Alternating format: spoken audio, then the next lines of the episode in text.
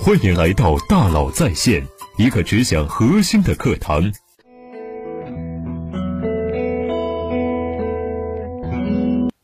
你好，欢迎来到大佬在线。前一段时间啊，某著名传统企业的会议室，会议室里坐满了各个部门的高管，在紧张的气氛中啊，每个人都有共同的担心：如何还能抓住消费者，做好销售？这个时代来势凶猛，每天都有新闻面世，过多信息让我们无从把握其中的关键，颇有盲人摸象的焦虑和不安。看不懂、跟不上、来不及，但是颠覆我们的从来不是那些复杂的概念。话语先行不代表真的先进，商业还是要回到本质，这些本质必须要高度概括，同时又简单明了，还能指导我们的决策。不管世界怎么变。销售的基本逻辑不会变，销售等于流量乘以转化率乘以客单价乘以复购率。潜在客户通过某种渠道进入你的销售漏斗，进了你的店，访问了你的网站，在微信里向客服咨询，这就是流量。这个潜在客户可能会下单，也可能不会。有多少潜在客户最后成交，那就是转化率。下了单会买多少东西？买完衬衫有没有配一条领带？买了领带有没有配一个袖口？每一个客户每笔订单消费的价格就是客单价。完成交易只是在你这里买了一次，还是一个星期、一个月、一个季度之后他还会再来？完成交易只是在你这儿购买了一次，还是一个星期、一个月、一个季度之后再来买？重复购买的比率我们叫做复购率，也叫做频率。不管传统还是现代，不管线上还是线下，销售本质就是这四个东西，只是叫法不一样。我们思考问题时呢，都能抽象成这四个要素，这样能看得更清楚，想得更明白。如何还能抓住消费者，做好销售呢？在四个要素中啊，我们有的擅长，有的不擅长。我把给这家企业的咨询当做一个完整的分析案例，这里面细节很多，你可以慢慢体会揣摩。传统企业更擅长两件事：转化率和客单价。为了提高转化率，我们研究出一系列组合拳。比如说，动线设计，顾客进店后走的路线就是所谓的动线。动线也是注意力流动的路线。动线设计就是把你最想让用户买的商品放在用户的必经之路上，然后精心布置视觉焦点。我们目光所及的范围，并不是所有东西都得到了视觉焦点。我们目光所及很宽，视觉焦点却很窄。当你走过超市货架时，和目光平行那一层是视觉焦点，甚至还会有红色标签提醒你：“看我，我在这里。”而当你被商品吸引，在货架前徘徊犹豫时，这时会有一个售货员淡定的朝你走来：“这件商品真不错，今天店里还有活动，买一送一呢，特别划算。你要买几件呢？”每一拳。都是让你买买买，一进店深似海，不买东西出不来。而且不仅要你买，还要你多买。为了让你多付钱，也研究出了八万四千种方法。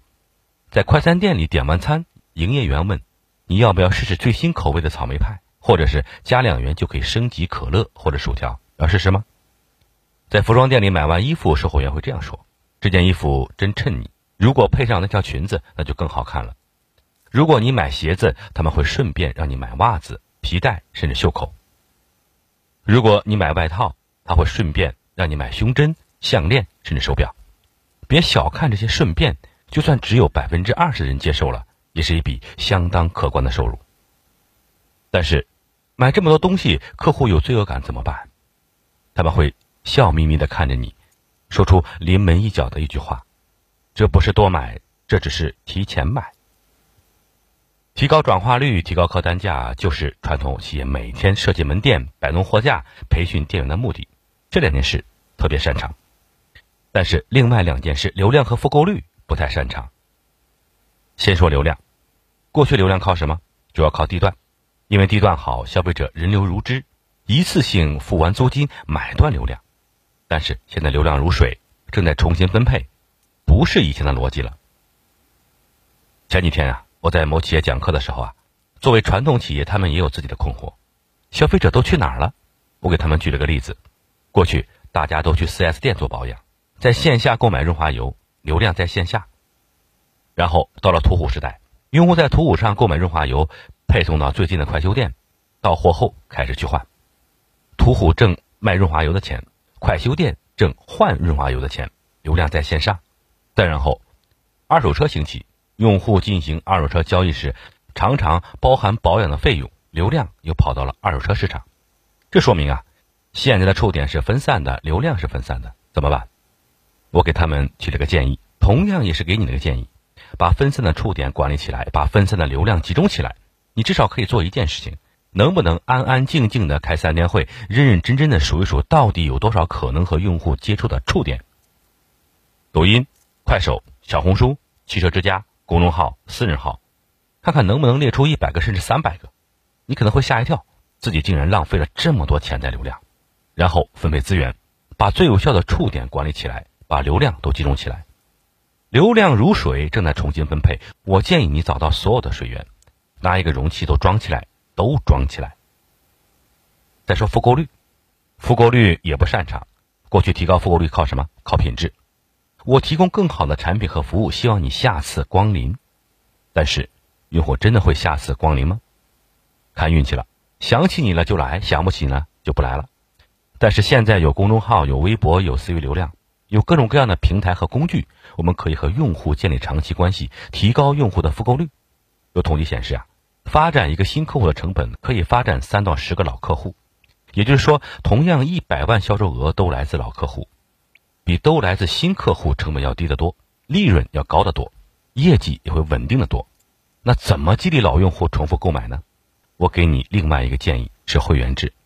会员制的本质是一种类似于团购的契约关系。我承诺在你这里更多的消费，你也承诺给我更多的利益。